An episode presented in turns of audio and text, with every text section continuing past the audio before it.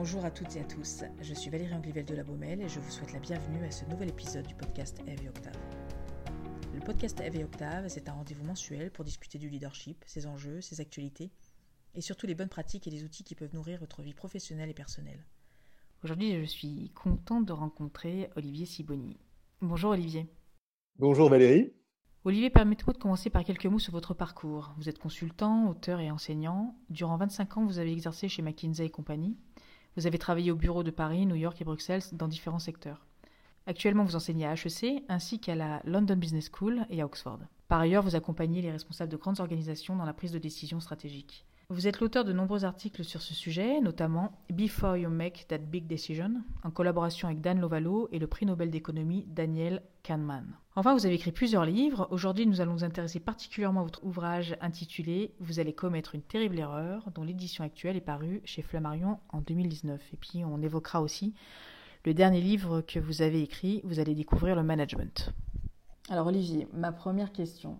Dans votre livre intitulé Vous allez commettre une terrible erreur, vous expliquez comment prendre de meilleures décisions grâce aux avancées des sciences euh, comportementales. Alors dites-moi un peu, euh, qu'est-ce que c'est qu'une bonne décision? Une bonne décision, c'est la meilleure décision qu'on peut prendre au moment où on la prend, avec les informations qu'on a ou qu'on peut obtenir, et qui va vous donner les meilleures chances de succès. Ça a l'air évident quand on le dit comme ça, mais en réalité, la plupart des gens vont se comporter comme si la bonne décision, c'était celle qui produit les bons résultats. Et dans la plupart de nos entreprises, on est considéré comme responsable d'un résultat. D'ailleurs, on est responsable d'un résultat. Et, on considérera que les gens ont pris une bonne décision quand ils ont obtenu des bons résultats. La réalité, c'est que les bons résultats ou les mauvais résultats, ils dépendent de la qualité de nos décisions, mais ils dépendent d'un tas de choses qu'on ne contrôle pas. Et donc, si on veut être euh, objectif et lucide sur ce que c'est qu'une bonne décision, il faut essayer, et c'est très difficile, de se mettre dans les chaussures de celui qui la prend au moment où il la prend. Regardez ce qu'on ce qu'on entend et ce qu'on lit partout en ce moment à propos de la manière dont les gouvernements du monde entier gèrent la crise sanitaire dans laquelle on est, euh, et à quel point il est facile pour tout le monde de refaire le match en disant Ah, mais c'était pourtant évident qu'il fallait ceci, qu'il fallait cela, qu'il fallait avoir, avoir prévu telle et telle chose bah, il y a évidemment des erreurs qui ont sans doute été commises et des choses qu'on aurait pu faire différemment et qu'on aurait dû faire différemment et dont on pouvait dire au moment où on les faisait que c'était des erreurs. Mais encore faudrait-il être sûr que c'est de ça qu'on parle et pas de choses qu'on a découvertes depuis. Et bien souvent, on a tendance à juger les décisions a posteriori avec les informations qu'on a après. Dans votre livre, Olivier, vous expliquez que les biais cognitifs interviennent beaucoup lors d'une prise de décision. Comment peut-on définir un biais cognitif? Un biais cognitif, c'est un type d'erreur qu'on va avoir tendance à faire de manière systématique. Alors, les erreurs, on en fait tous, l'erreur est humaine, c'est normal. Et si l'erreur était une simple erreur humaine, entre guillemets, ça serait une erreur aléatoire, c'est-à-dire qu'on pourrait se tromper dans un sens ou dans l'autre. Mais il y a des choses sur lesquelles on va se tromper toujours dans le même sens et d'une manière relativement prévisible, et sur lesquelles la plupart des gens vont se tromper, et c'est ça qu'on va appeler des biais. Je prends un exemple qui, est évident, euh, ce qu'on appelle le biais du planificateur. Si je vous demande combien de temps ça va vous prendre de, par exemple, de monter ce podcast, ou d'écrire un livre, ou de faire un projet de manière générale, vous allez faire une estimation. Et ben, statistiquement, on peut constater que la plupart de ces estimations, bien sûr que toutes ces estimations sont fausses, c'est normal qu'on se trompe dans une estimation, mais que la grande majorité des estimations vont être fausses dans le même sens, qui est d'être trop optimiste. On va penser qu'il va nous falloir une semaine pour repeindre notre cuisine, alors qu'en fait, il va nous falloir 10 jours ou 15. On va penser qu'on va finir un livre en 6 mois, alors qu'en fait, il va nous falloir 2 ou 3 ans. Donc ça, c'est un biais qu'on appelle le, biais du planificateur. C'est une erreur qui va directionnellement dans le même sens. Il y en a des tas, et, tous ces biais sont des, explications d'un phénomène qu'on observe tous, qui est que des gens très intelligents, très consciencieux, très motivés, peuvent faire des erreurs qui nous paraissent absurdes, euh, et qui en fait tiennent pour une bonne part à ces fameux biais cognitifs. J'ai été frappé d'apprendre dans votre livre à quel point les biais cognitifs nous concernent tous. Alors est-ce que l'intelligence ou l'expérience peuvent faire une différence? Oui et non. On peut apprendre euh, par l'expérience et par la formation à reconnaître certaines situations qui vont être de nature à créer des biais. Je vais vous donner l'exemple du biais du planificateur. Si vous connaissez le biais du planificateur, si vous avez souvent fait des plans et si vous êtes dans une organisation où on s'est équipé pour ça, vous pouvez apprendre à corriger vos plans en prenant des points de comparaison, on pourrait dire des benchmarks pour le dire simplement, mais ce qu'on appelle une classe de référence en, termes techniques, qui vont vous permettre de corriger ce biais. Pour prendre un autre exemple, euh, on, dit souvent que les économistes ont appris à reconnaître ce qu'on appelle le biais du sunk cost, c'est-à-dire la, tendance qu'on a à, se dire avec tout ce que j'ai déjà investi, il faut que je continue, il faut que je redouble d'efforts, et qu'ils euh, ne tombent pas dans ce piège, en tout cas quand ils le reconnaissent. La difficulté, dans un cas comme dans l'autre, c'est de reconnaître une situation dans laquelle on est exposé au biais.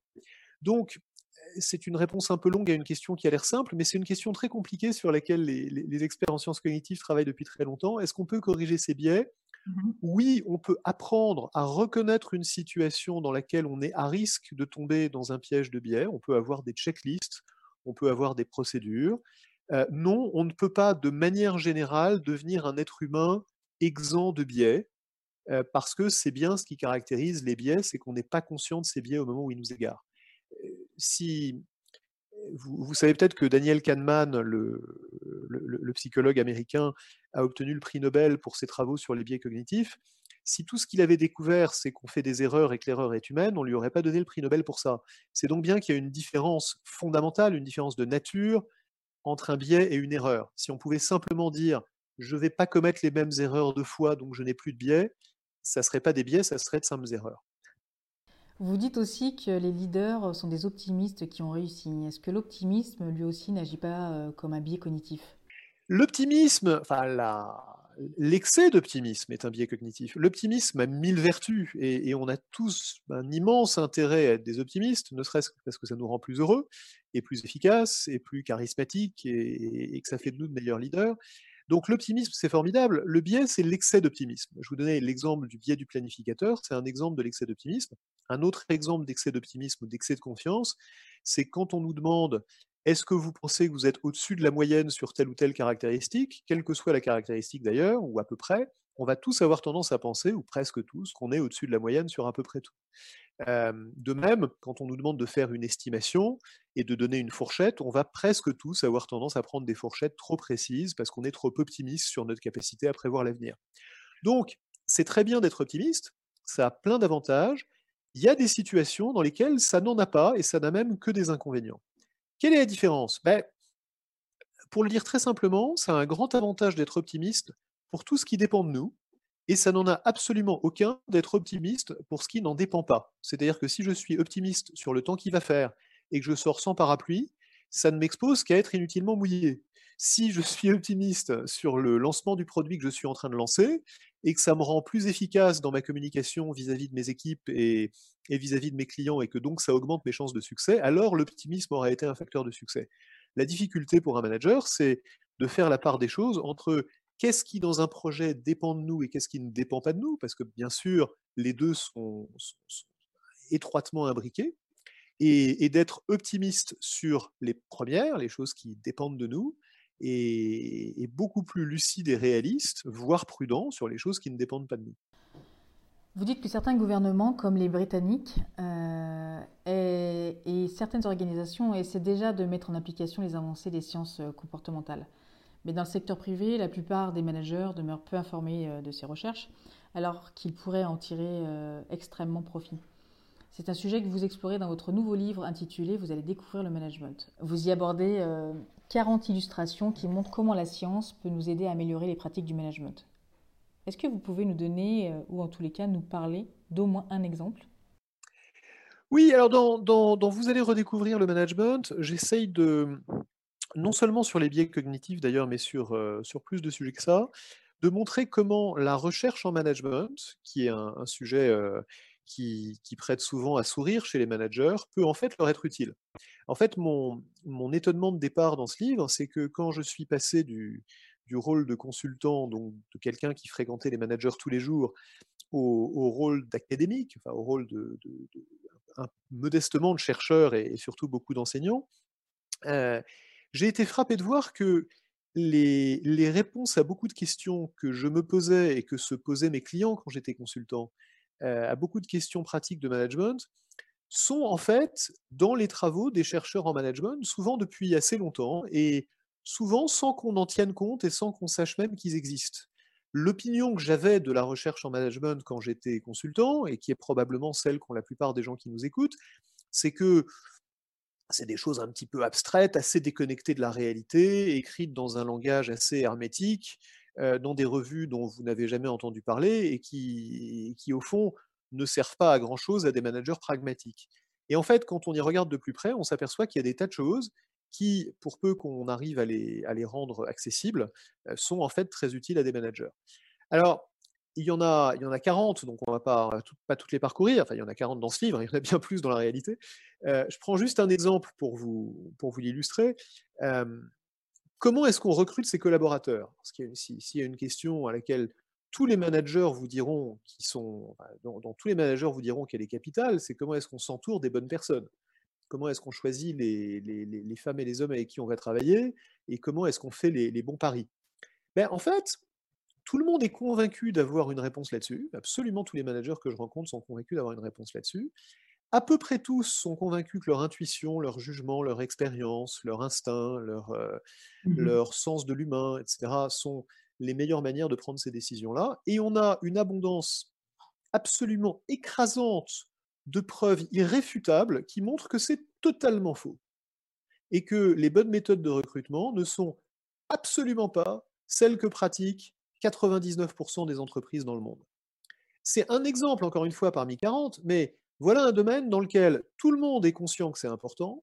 Il y a plus d'un siècle de travaux de recherche qui donnent des résultats absolument concordants, absolument irréfutables, absolument démontrés, et à peu près personne dans le monde managérial n'en est informé et, et a fortiori n'en tient compte. Ça, c'est le genre de gap, si vous voulez, que j'essaye de combler. C'est le genre de, fossé, je parle du, fossé entre la recherche en management et la pratique du management. Euh, j'ai l'impression d'être tombé dans ce fossé et d'être en mesure de construire un petit peu des ponts euh, au-dessus de ma petite tête pour aider les, gens à le franchir et, essayer de faire comprendre aux managers qu'il y a des tas de choses qu'on a découvertes en faisant des travaux de recherche sérieux qui pourraient leur être utiles. C'est ma, ma modeste manière d'essayer de contribuer à ça. Et si vous nous donniez un autre exemple? Je vous donne un autre exemple qui surprend souvent, euh, le brainstorming. Alors tout le monde a fait des brainstorming, tout le monde en fait, je ne sais pas quand est-ce que vous avez fait votre dernier brainstorming, mais c'était peut-être euh, cette semaine ou la semaine dernière. Euh, tout le monde fait des brainstorming et tout le monde est absolument convaincu qu'on a plus d'idées en faisant des brainstorming qu'en réfléchissant chacun dans son coin. C'est d'ailleurs quelque chose dont on peut tous faire l'expérience. On va dans un brainstorming, on en ressort avec des idées, donc on se dit que c'est super, ça a marché. En fait, là aussi, on a depuis à peu près depuis que le brainstorming a été inventé, c'est-à-dire depuis une bonne soixantaine d'années, on a des études qui montrent de manière tout à fait claire qu'on a plus d'idées quand on réfléchit chacun dans son coin que quand on réfléchit tous ensemble. Ça paraît complètement iconoclaste quand je vous dis ça comme ça, parce que vous avez tous l'expérience d'être dans des brainstorming, de construire sur les idées des autres, de ne pas vous censurer, etc. Mais en fait, on, on sait mesurer et on sait même comprendre pourquoi le brainstorming produit moins d'idées et des idées de moins bonne qualité à la minute. Dans la plupart des contextes, il y a des exceptions à toutes les règles, mais dans la plupart des contextes, que ne le produirait un travail séparé?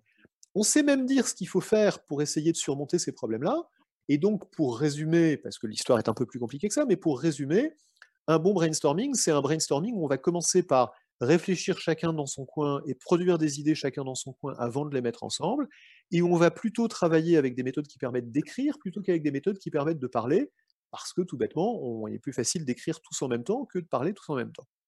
Voilà un exemple.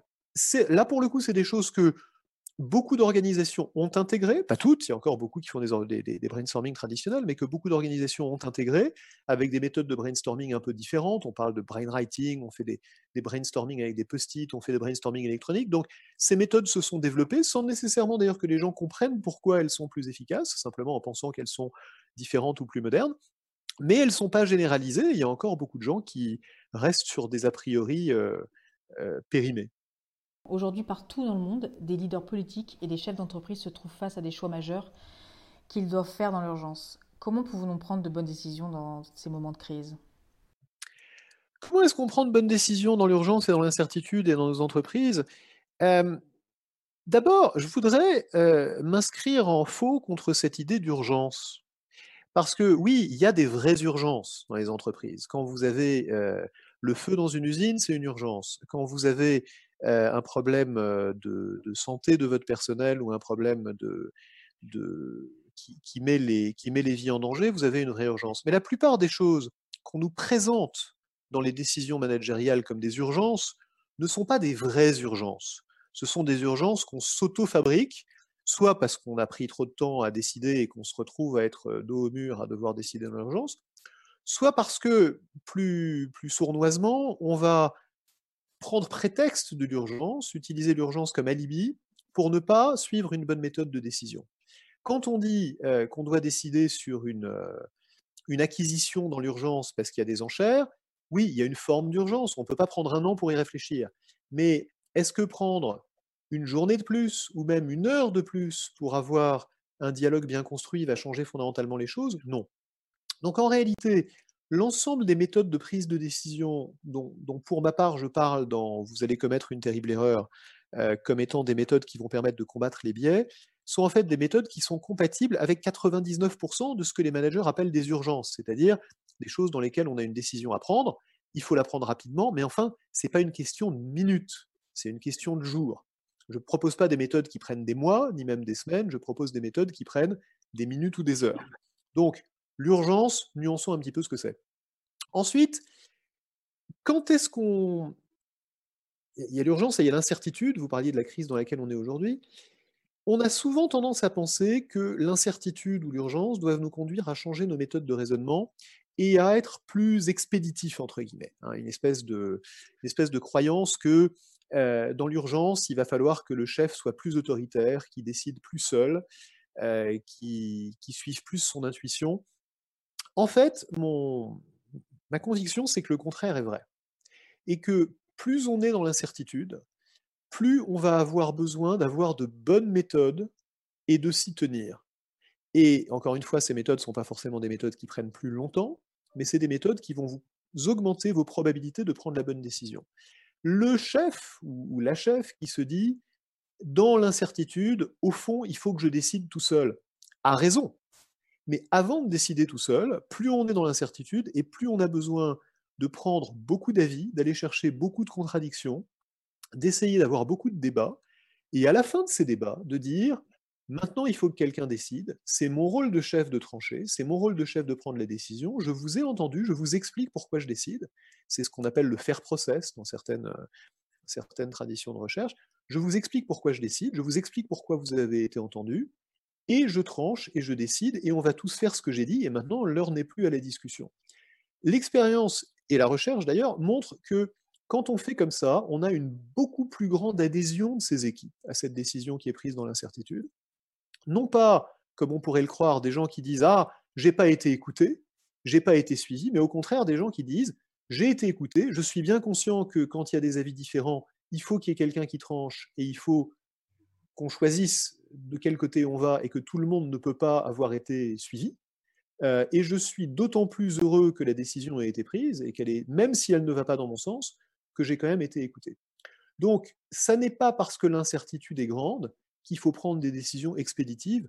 Au contraire, on n'a jamais autant besoin de collectifs, de méthodes, de débats et de contradictions que pendant une crise. Même si on ne se retrouve pas physiquement, puisque là, on est tous euh, via le digital.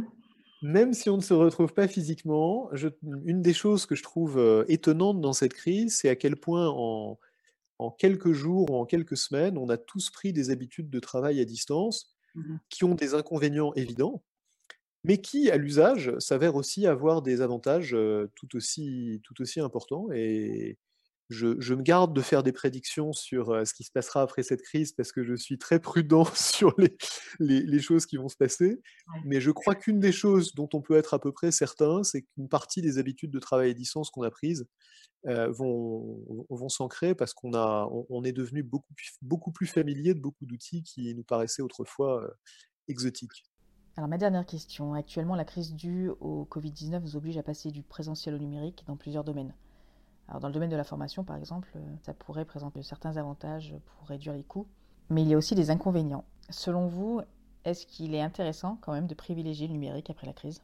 Mon, sentiment, je ne suis pas un expert de ce sujet-là, hein, mais mon sentiment de, de formateur euh, et de, et de conférencier, si on peut dire, qui a, qui a, passé, comme tout le monde, les six dernières semaines devant son écran, c'est qu'en fait, il y a une... pour le dire simplement, tout ce qui est formel fonctionne très bien en digital et tout ce qui est informel fonctionne très mal. Et, donc toute la composante transmission de contenu, réalisation d'exercices, acquisition de compétences dures, de, hard skills, mmh. toutes ces choses-là fonctionnent très bien et presque mieux en digital qu'en présentiel parce qu'on est moins, on est moins interrompu, on peut organiser la, le dialogue de plein de manières différentes, le, le chat écrit permet à des gens qui hésitent à lever la main de s'exprimer. Bref, il y a mmh. aussi des avantages de ce point de vue-là.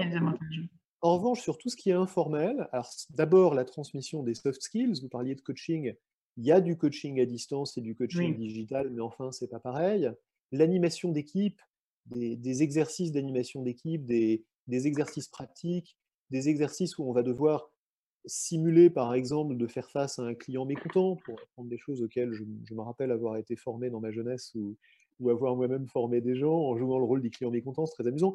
Bref, toutes ces choses-là, ça va passer beaucoup moins bien en digital qu'en présentiel. Et puis surtout, dans toutes les, formations qu'on organise dans nos, organisations, il y a un aspect à la formation qui n'est pas simplement la formation, qui est la, la, réunion, la relation, la collégialité, la construction du lien, la construction d'un réseau dans l'organisation. D'une certaine manière, on a l'impression qu'on est très efficace aujourd'hui en digital parce qu'on vit sur notre acquis. On, exploite un capital de relations, on exploite un capital social qu'on a construit au fil du temps dans nos organisations. Mais vous voyez à quel point il est plus facile d'avoir ce travail digital avec des gens que vous connaissez déjà. Vous voyez à quel point il est difficile de construire une nouvelle relation avec des gens que vous ne connaissez pas. Donc ce capital sur lequel on est en train de travailler depuis quelques semaines, il va s'éroder et il va finir par s'épuiser. Donc, je ne suis pas du tout, du tout, du tout, du tout convaincu euh, qu'on va passer dans un monde tout digital, euh, en particulier pour l'enseignement et pour les, les MBA, les exécutifs, les exécutifs MBA dans lesquels je travaille. Je suis, euh, je suis certain, je suis certain de rien, mais je suis assez convaincu qu'il y aura plus de digital demain qu'il n'y en a aujourd'hui. je pense qu'on ira vers beaucoup plus de blended learning. Mmh et, je ne crois pas du tout qu'on va renoncer à, la, à, l'importance des rencontres. Si, je devais faire une prédiction, j'essaye de résister à, la tentation d'en faire, mais dans ce domaine-là, j'y ai un peu réfléchi. Si je devais faire une prédiction, c'est que on aura moins de réunions, moins de voyages et moins d'interactions, mais de meilleure qualité, c'est-à-dire qu'on les réservera pour des choses pour lesquelles c'est vraiment important et que ça a vraiment une valeur on prendra moins souvent le train ou l'avion pour aller passer deux heures dans une salle de réunion pour une réunion qu'on peut faire en digital. En revanche, quand on veut faire une vraie formation qui fait partie du développement d'un groupe de haut potentiel ou quelque chose dans le genre, on prendra trois jours et on se mettra trois jours ensemble dans un endroit sympathique pour faire quelque chose de mémorable. Et peut-être que ça sera mieux comme ça. Merci pour cette conversation passionnante, Olivier. Je crois que nos auditeurs auront envie de se procurer vos différents livres. Merci Valérie. Pour ceux d'entre vous qui souhaitent poursuivre la conversation, je vous invite à nous suivre sur Insta, Facebook, Twitter et LinkedIn. Vous y trouverez également plus de contenu sur leadership et d'autres sujets liés au travail. Merci d'avoir écouté le podcast Elve Rendez-vous ici le mois prochain pour un autre épisode inspirant.